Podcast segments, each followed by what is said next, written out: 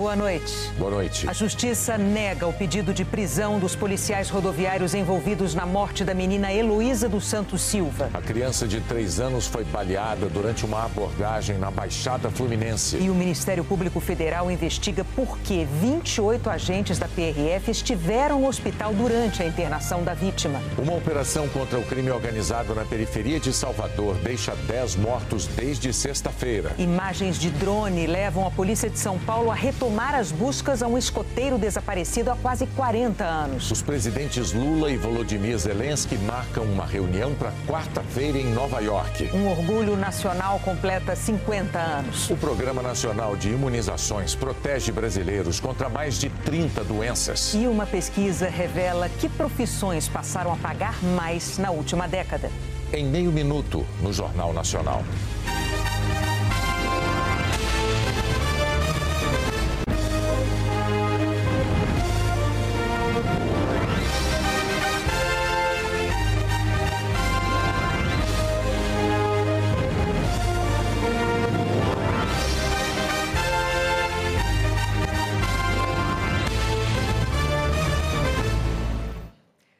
Ministério Público Federal do Rio vai investigar a denúncia da presença de agentes da Polícia Rodoviária Federal no hospital onde estava internada uma criança baleada numa operação da PRF.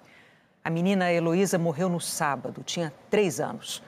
Hoje, a Justiça Federal negou o pedido de prisão dos três policiais envolvidos na abordagem ao carro da família.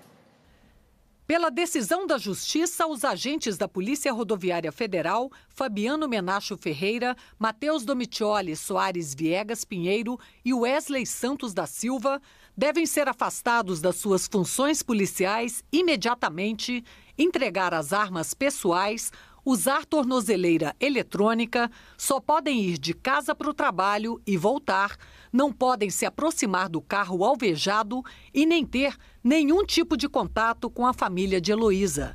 A criança foi atingida durante a ação da PRF no último dia 7. O Ministério Público Federal havia pedido a prisão preventiva dos agentes, mas a Justiça Federal negou o procurador da República afirmou que vai recorrer da decisão. As medidas que foram concedidas, né, inclusive a tornozeleira, são medidas que trazem uma certa, uma certa salvaguarda é, para as vítimas, para o próprio processo, embora nós estejamos bastante convictos de que as prisões preventivas são a medida mais adequada. Heloísa dos Santos Silva, de três anos, morreu sábado no Hospital Adão Pereira Nunes, em Duque de Caxias, na Baixada Fluminense, por causa dos ferimentos provocados por dois tiros de fuzil que atingiram a nuca e a cabeça da criança. Ela foi enterrada ontem em Petrópolis. Entre os novos pontos investigados pelo Ministério Público Federal está a denúncia de uma tia de Heloísa de que havia 28 agentes da Polícia Rodoviária Federal no hospital onde a menina estava internada. O Ministério Público quer saber a razão dessa quantidade de policiais e se a família foi ameaçada por eles. No depoimento, a tia da menina disse que um dos agentes que foram até o hospital mostrou para ela um projétil que, segundo ele, teria sido disparado contra os policiais no dia da abordagem ao carro da família. Mas, segundo o Ministério Público Federal, não há indícios de que alguém tenha atirado na direção dos policiais. A tia de Heloísa disse ainda que, enquanto a menina era atendida no hospital, o carro da família estava estacionado do lado de fora e que os policiais ficaram vasculhando e mexendo nele.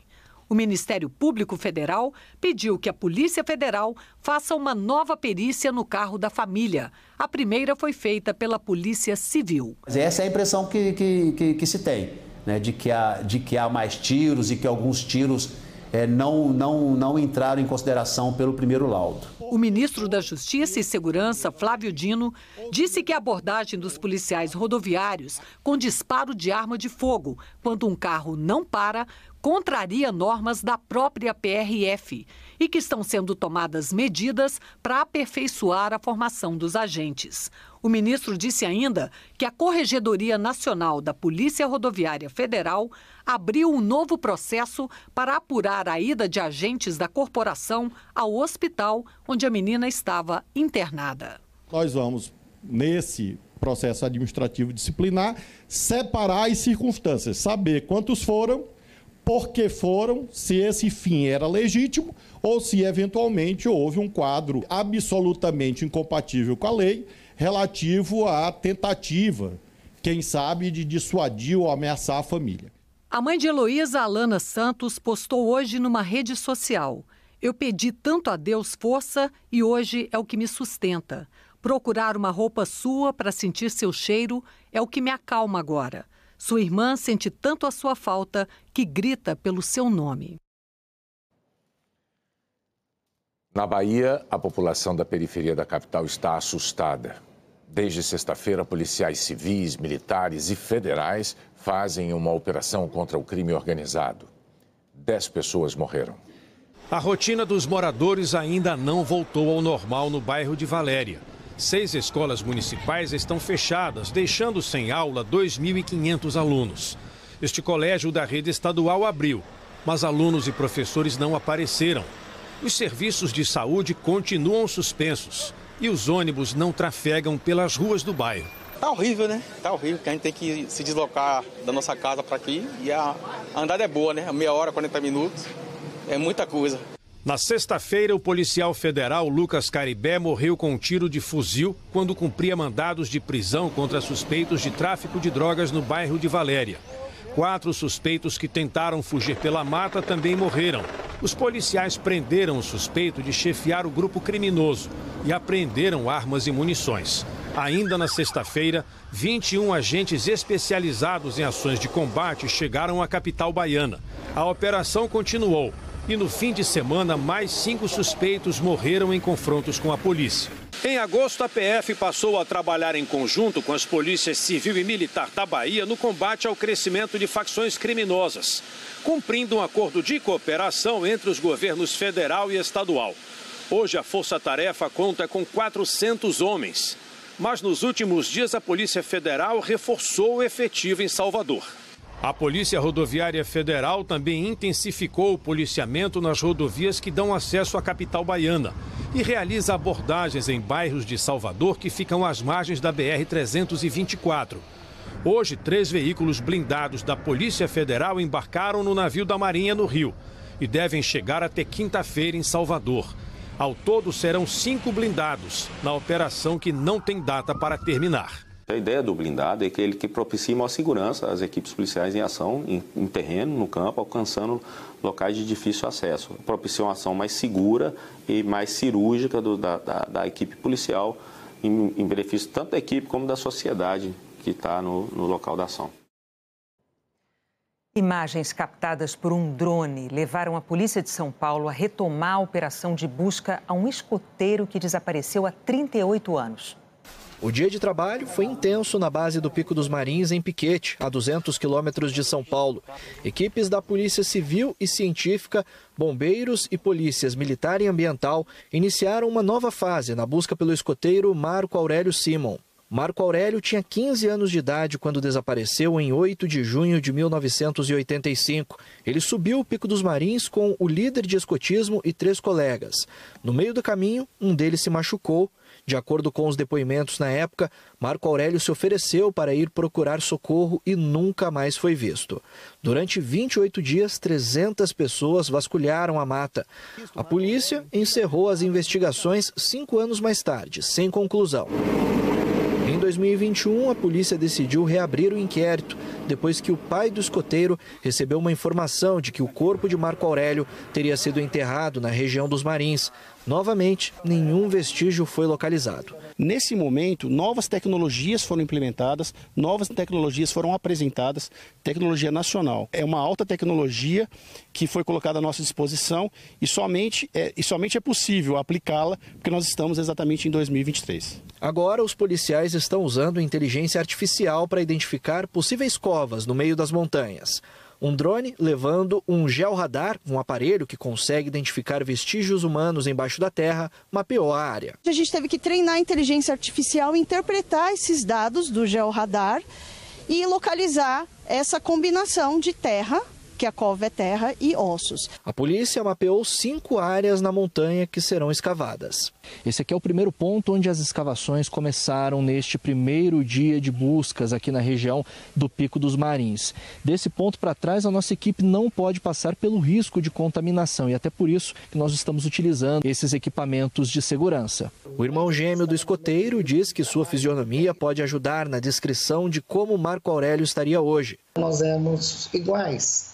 Para você ter uma ideia, tem fotos nossas de criança que eu tenho dificuldade de saber quem era eu e quem era o Marco Aurélio na foto. Eu sei que hoje, por mais recurso que tenha de envelhecimento, esse tipo de coisa, nada substitui um irmão gêmeo. Para o pai, a retomada nas buscas reacende a esperança de solucionar o sumiço do filho. Pode ser uma esperança triste, mas que coloque um ponto final nessa história. Hora de saber como fica a previsão do tempo amanhã em todo o Brasil. Boa noite, Eliana. Boa noite, Renata, Bonner, e boa noite para você. Hoje as instabilidades se concentraram do Amazonas a Mato Grosso e no Rio Grande do Sul, onde voltou a chover no sul do estado. É onde fica a Lagoa dos Patos, que está cheia. Mais chuva aumenta o risco de inundação. Amanhã tem previsão de chuva forte nessas áreas destacadas no mapa. Parte do litoral do Nordeste, do Amazonas ao Pantanal e na região sul. As pancadas de chuva podem ter raios, ventania e granizo, principalmente no Rio Grande do Sul, por onde passa mais uma frente fria. Em Rio Grande são esperados 20 milímetros e o dobro disso em Roca Salles, Porto Alegre e Tramandaí. As temperaturas chegam aos 18, 21 e 24 graus. No Recife, 27, em João Pessoa, 29, em Rio Branco, 38 graus. E tem possibilidade de chover forte em todas essas cidades. Pancadas de chuva também podem atingir o litoral de Alagoas, de Sergipe e da Bahia, a faixa do Rio Grande do Norte até o Amapá, o sul de Goiás, o Triângulo Mineiro e o interior de São Paulo. Nessa parte amarela, que vai da capital paulista à Vitória e até o norte do Pará, sol e calor. Máximas de 38 graus em Teresina, 37 em Porto Velho e Manaus, 36 em Boa Vista, 33 em São Luís. Salvador, com 28, fica 3 graus menos quente do que Curitiba, com 31. E essa semana, a última do inverno, promete ser bem abafada. O Instituto Nacional de Meteorologia emitiu aviso de onda de calor até sexta-feira, pelo menos, e pode estender. As temperaturas podem ficar 5 graus acima da média do norte do Paraná a São Paulo, passando pelo centro-oeste e até o Tocantins. Nessa terça-feira, Palmas deve ser a capital mais quente do país, com 40 graus. A maior temperatura da história do Brasil é de 43,2 no Rio de Janeiro, segundo o Instituto Nacional de Meteorologia. Amanhã, outras capitais muito quentes são Cuiabá com 39 graus, Campo Grande, Goiânia e Rio com 36 e São Paulo com 33 graus. E ao longo da semana, os termômetros podem alcançar os 40 graus em muitas outras cidades brasileiras, onde a gente vê esse mapa aqui em vermelho. Até amanhã, Bonner e Renata. Obrigada, Eliana. A seguir, as profissões que passaram a pagar mais na última década. Programa Nacional de Imunizações procura retomar o sucesso brasileiro das campanhas de vacinação.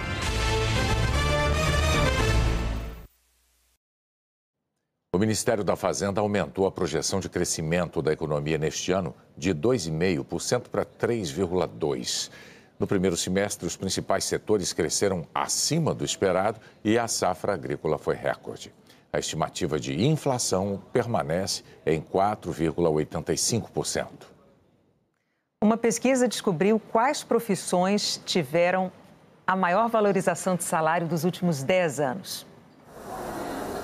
A paixão pela tecnologia faz brilhar os olhos da Letícia. Voando com o drone ou mergulhando no computador no curso de programação.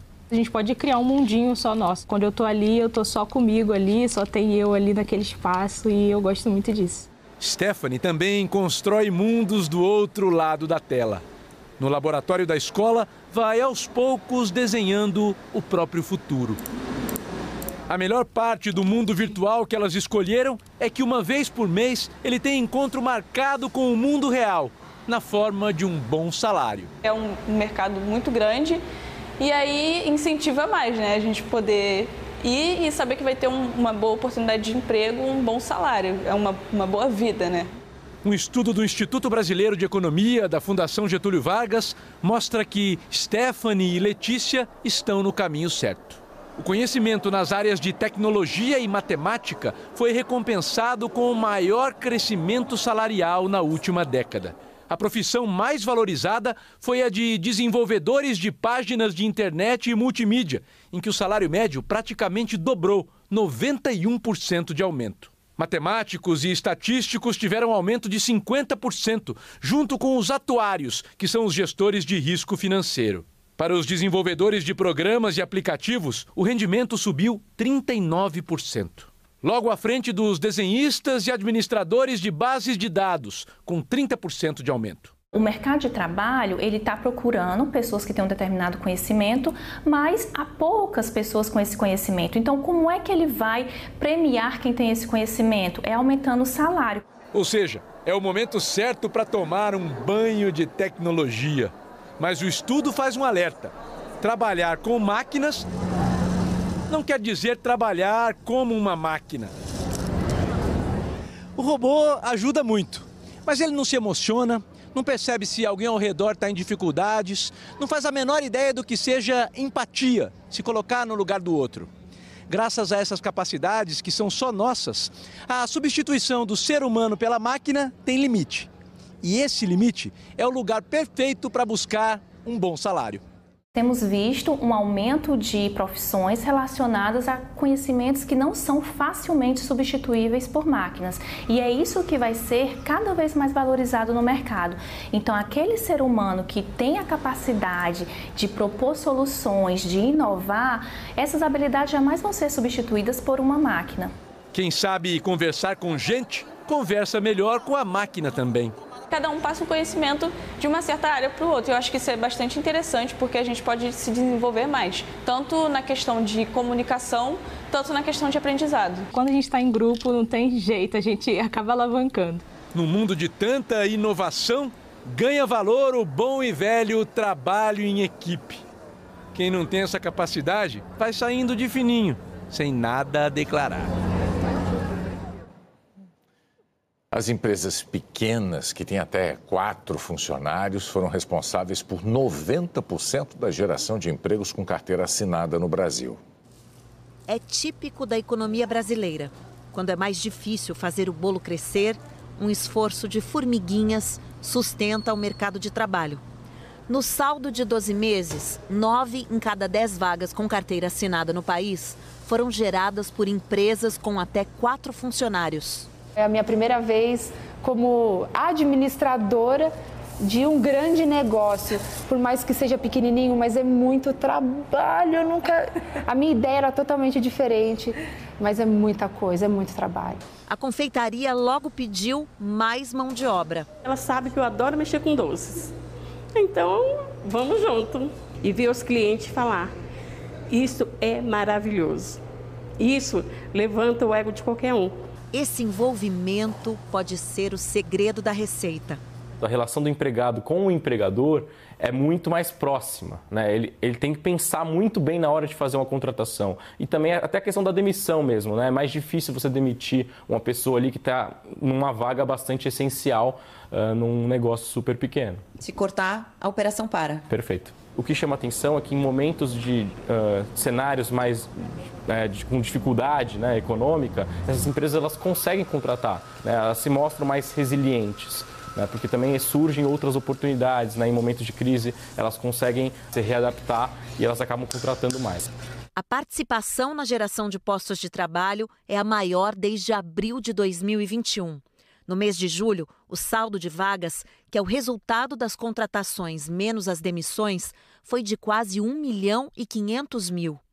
As que têm entre 5 e 99 funcionários demitiram mais do que contrataram. Entre as que têm mais de 100 funcionários, o saldo foi de 241 mil postos de trabalho. O que os dados parecem indicar é que a recuperação do mercado de trabalho se faz de pequenos negócios. E os economistas dizem que se na crise da pandemia trabalhar por conta própria era a única saída para muita gente, agora o momento é favorável para que micro e pequenas empresas cresçam. O corte na taxa de juros, a recente queda da inflação e a recuperação da renda criam calor. Mas é preciso outros ingredientes reformas macroeconômicas, reformas macrosetoriais, pensar mais nessa uh, desburocratização. A gente de fato se lança muito em empreendedorismo como herança desse conhecimento acumulado, desse conjunto de crises que a gente viveu. Mas o que falta é a gente ter mais polos de empresas assim no Brasil. Mais qualidade nesse empreendedorismo, porque isso vai refletir no crescimento de longo prazo do país. O PNI, Programa Nacional de Imunizações, está completando 50 anos. Um planejamento histórico que conseguiu unificar o calendário de vacinação e levar proteção para todos os brasileiros. Hoje, o PNI tem vacinas contra mais de 30 doenças.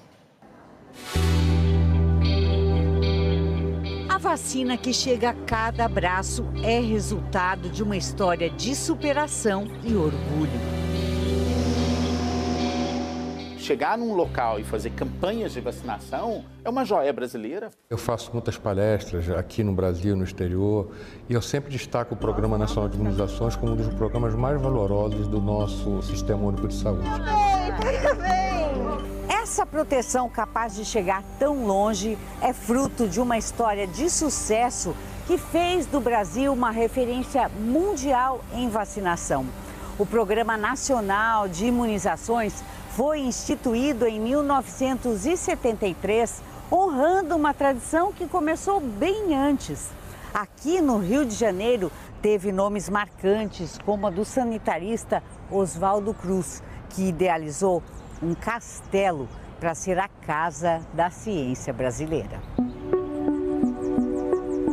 Em 1910, os pesquisadores já trabalhavam no castelo, que é testemunha do combate a doenças que assolavam o país. Por exemplo, assim, epidemias muito violentas de poliomielite, epidemias em São Paulo na década de 70, também muito forte de meningite. Além disso, nós vivemos num país muito grande, onde as distâncias, as desigualdades faziam com que as regiões interioranas, as regiões mais distantes tivessem menos acesso à vacinação. Isso, na década de 60 em especial, se transformou num problema bastante visível. O desafio de mudar esse quadro também foi gigante, mas o controle de doenças se tornou possível graças ao trabalho de cientistas, profissionais de saúde e um grande esforço de comunicação. A organização feita pelo Ministério da Saúde teve marcos importantes. Coqueluche, difteria, tétano hoje são evitadas com a vacina tríplice. Vacine seus filhos. Enfermeira, o pessoal da vila já chegou para a vacinação? Já, doutor, estão todos aqui. Em 1977 foi criado o calendário de vacinação para todo o país. Atenção! A partir de 1 de julho, a vacinação é obrigatória no Brasil. Em 1980 começaram os Dias Nacionais de Imunização, que representaram um grande trunfo. É muito importante que todas as crianças menores de 5 anos, neste momento, devam ser vacinadas outra vez este ano. Imprensa. Rede Globo na luta contra a polio. Artistas, autoridades. O esforço era coletivo e os brasileiros davam show de comparecimento. Andei 3 quilômetros. Foi difícil, né? Difícil, mas recompensa. Recompensa que o filho da gente vai crescer com saúde. E em 1986 foi criado o mascote que conquistou gerações ao mostrar a importância da vacina. Vacine as crianças menores de 5 anos. Por que, que o Zé Gotinha é importante? Para não ficar com paralisia infantil. É só gotinha, gotinha e tchau, tchau, paralisia infantil. Graças ao PNI, foi possível erradicar a polio e eliminar doenças como rubéola, síndrome da rubéola congênita, tétano materno e neonatal e o sarampo de forma temporária. Ninguém precisa ter sarampo. Vacine seu filho. A organização das campanhas e a qualidade dos centros de pesquisa e produção colocaram o Brasil na vanguarda no mundo. Outro parceiro fundamental nessa história das vacinas fica em São Paulo. Começou em 1901, com a fundação do instituto que seria conhecido como Butantan. Eu mesma registrei em 1993 o auge desse sucesso. Com os laboratórios inaugurados hoje, o Instituto Butantan dá um salto tecnológico de 30 anos. No ano que vem, o Brasil, que até agora importava vacinas, terá doses suficientes para usar e vender no exterior. 30 anos depois, eu estou de volta exatamente ao mesmo lugar. Há muitos equipamentos novos e alguns ainda daquela época. Desde 2012, a produção aqui não é mais de vacina, mas de soros para o tratamento do tétano e da difteria. Aquela ideia de autossuficiência em vacinas não vingou, mas o Instituto Butantan continua, resiste como um instituto estratégico para o futuro. A primeira vacina contra a Covid aplicada no Brasil saiu da parceria do Butantan com a chinesa Sinovac.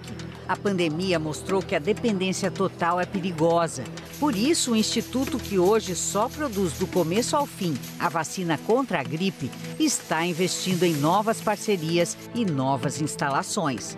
Além das vacinas contra dengue e chikungunya, estão nos planos um novo imunizante contra a Covid, um contra a gripe aviária e o domínio da mais nova tecnologia de vacinas, a de RNA mensageiro, que pode ser usada para a Covid e outras doenças. A plataforma de RNA mensageiro é a mais curta em tempo.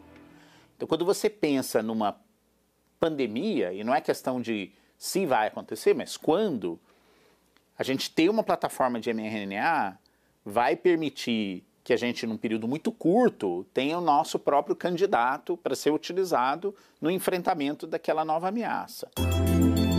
A Fiocruz, que imunizou milhões de brasileiros contra a Covid com a vacina da parceria Oxford-AstraZeneca, já tem sua vacina de RNA criada aqui no Laboratório Biomanguinhos, é forte candidata a abastecer o Programa Nacional de Imunizações e ser exportada depois de passar em todos os testes. Ao tempo em que o PNI amplia seu portfólio de vacinas, a sua carteira de vacinas, os institutos aqui estão prontos, se preparando para atender essa demanda. Então, esse é um modelo que não existe em lugar nenhum do mundo. Quem está na linha de frente da proteção concorda. A chefe desse posto de saúde em Diadema, na Grande São Paulo, esteve na Índia, líder em produção e de vacinas, mas que ainda tem milhares de casos de poliomielite. Lá você vê a qualquer local, em esquina você vê é, pessoas com uma sequela por conta da, da, contaminação pelo vírus, porque eles não conseguem fazer essa imunização, não tem um sistema organizado de saúde que, que consiga fazer isso. Samuel Carvalho Santos. E o Brasil, que tem, agora luta para enfrentar a queda nas imunizações. É possível recuperar as coberturas vacinais num país exemplar em termos de vacinação. Há muita gente trabalhando para que o PNI tenha no futuro a força do seu passado e para que a vacinação seja sempre um pacto coletivo pela saúde de todos e de cuidado com cada um. Se a gente ama, a gente tem que cuidar. Acho que vacinar é um ato de amor mesmo.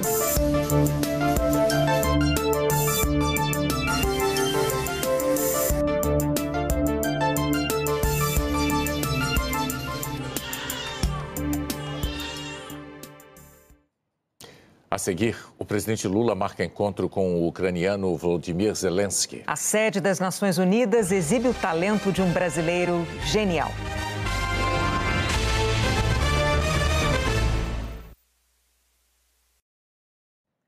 Os Estados Unidos e o Irã fizeram hoje uma troca de prisioneiros, cinco de cada lado. O acordo foi intermediado pelo Catar. 6 bilhões de dólares do Irã, que estavam bloqueados como sanção imposta pelos americanos, vão poder ser usados para comprar alimentos, remédios e outros insumos básicos. Críticos do acordo argumentaram que não é possível comprovar se o Irã vai mesmo dar essa destinação ao dinheiro. O presidente Lula está em Nova York para participar da Assembleia Geral da ONU. Hoje, o Palácio do Planalto confirmou que Lula vai se reunir com o presidente da Ucrânia, Volodymyr Zelensky. Lula passou o dia participando de reuniões e preparando o discurso que fará amanhã na ONU. No começo da tarde, o governo brasileiro confirmou para quarta-feira o encontro com o presidente da Ucrânia, Volodymyr Zelensky. A reunião que vai acontecer aqui nesse hotel em Nova York será a primeira bilateral entre Lula e Zelensky. O encontro ocorre depois de uma série de desencontros e de declarações controversas. Logo no início do governo, em janeiro, ao receber o chanceler alemão no Palácio do Planalto, Lula falou sobre a guerra na Ucrânia e disse: quando um não quer, dois não brigam.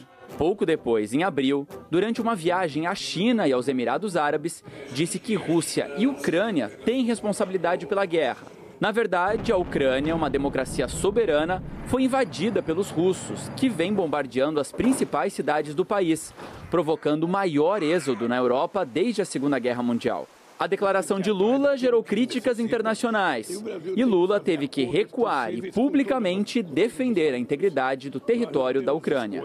Em maio, durante a cúpula do G7 no Japão, os governos de Brasil e Ucrânia tentaram encaixar um encontro entre Lula e Zelensky.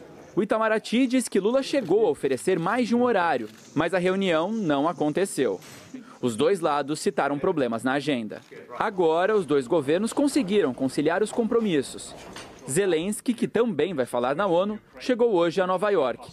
O assessor especial do Planalto, Celso Amorim, disse que esse não será o encontro mais relevante da agenda de Lula. Foi oferecido um horário, foi aceito, agora vamos ver. Esse não é o assunto principal nosso aqui. O assunto principal é encontro com o presidente Biden e o discurso amanhã dos temas que o presidente Lula vai falar. O governo brasileiro lançou hoje uma forma inédita de financiamento de proteção do meio ambiente. Num evento na Bolsa de Valores de Nova York, estavam presentes os ministros Fernando Haddad Marina Silva e também os presidentes da Câmara e do Senado. Pela primeira vez, o governo brasileiro vai oferecer no mercado financeiro internacional títulos da dívida externa com critérios sustentáveis. São os chamados títulos verdes. Nos últimos meses, o ministro da Fazenda, Fernando Haddad, participou de várias reuniões como esta para conquistar a confiança dos investidores estrangeiros antes de os papéis serem lançados.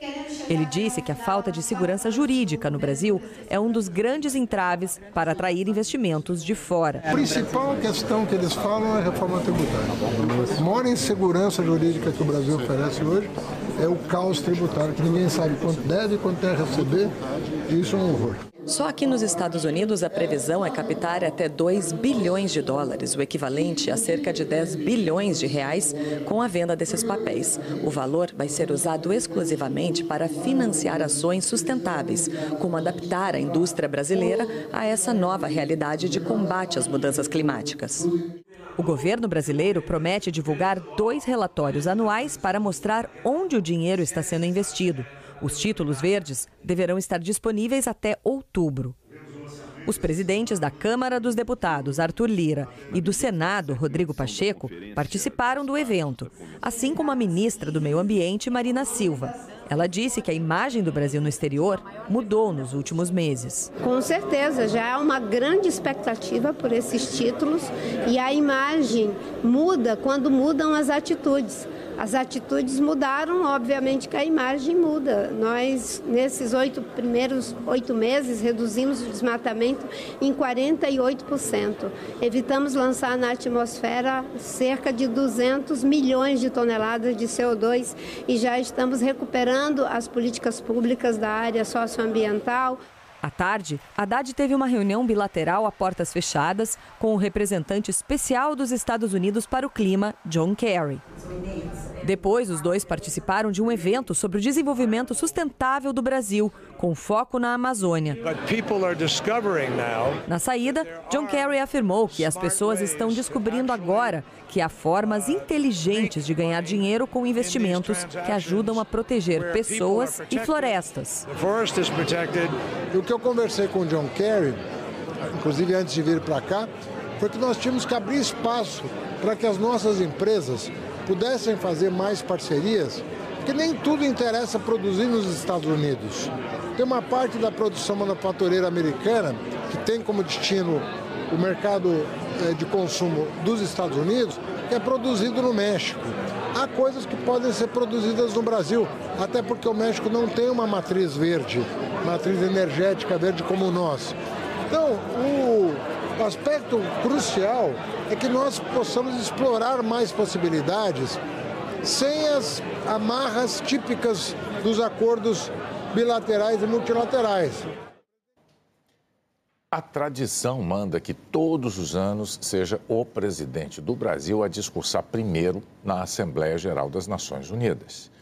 Mas naquele prédio conhecido mundialmente, o edifício sede da ONU, essa não é a única marca brasileira. O lugar onde o mundo se reúne amanhã tem cheiro de Brasília. Não é por menos. Depois da fundação da Organização das Nações Unidas em 1945, um grupo de arquitetos de todo o mundo foi chamado para colaborar no projeto do prédio. Agora você imagina 10 artistas pintando um quadro só, 10 cotovelos para se acotovelarem. Entre esses artistas, havia dois que estavam na crista da onda. De um lado, o suíço naturalizado francês Le Corbusier um deus da arquitetura que sonhava construir uma cidade inteira sob seus moldes. Não inventou, mas assinou muito do que se conhece como modernismo. Prédios funcionais, sem muito frufru, com estrutura escondida, colunas e lajes lá dentro para fazer na fachada o que quisesse. Só que no sul do mundo, um jovem arquiteto pegou essa tecnologia e colocou nela a bossa e a alegria que nos definem enquanto povo. Em 1947, o mundo se torcia para encarar a equação do modernismo brasileiro de Oscar Niemeyer. Logo que esses dois gigantes chegaram a Nova York, começaram a se reunir com os demais arquitetos para imaginar o que seria esse prédio aqui. Mas logo de cara, Le Corbusier chamou Niemeyer num canto e disse: Obrigado por participar do meu projeto. A melhor coisa que você pode fazer é nada.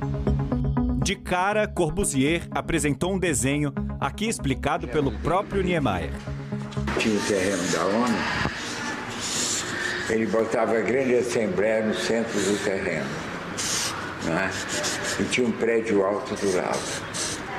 Então eu não gostava muito do projeto, que dividia o terreno em dois. Niemeyer cedeu passagem.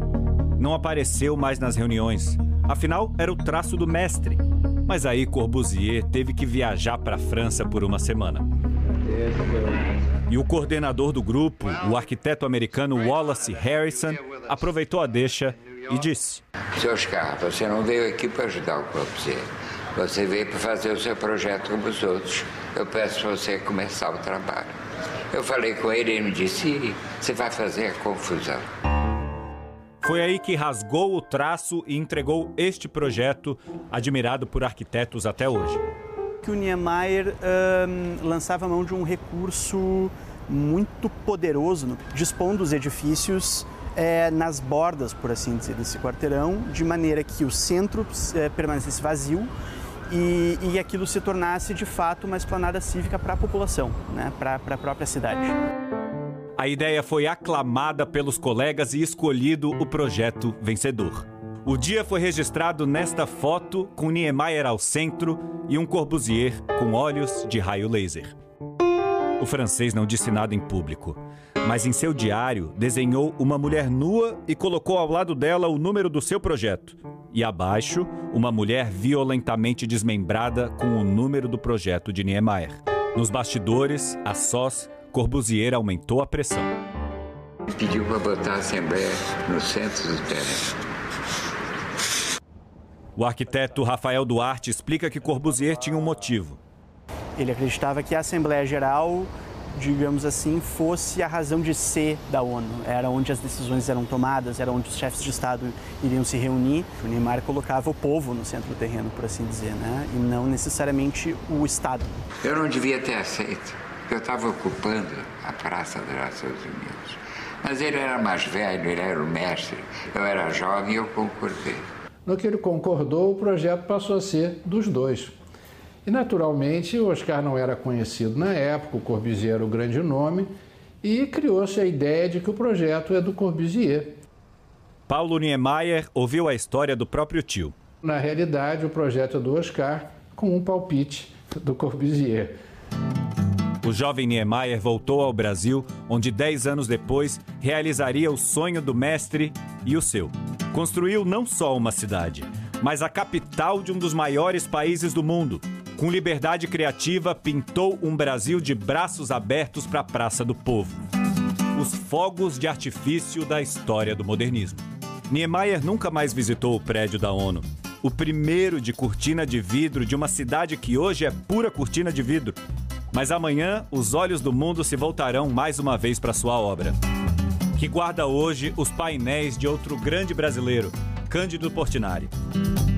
O Brasil, como de praxe, é o primeiro país a discursar.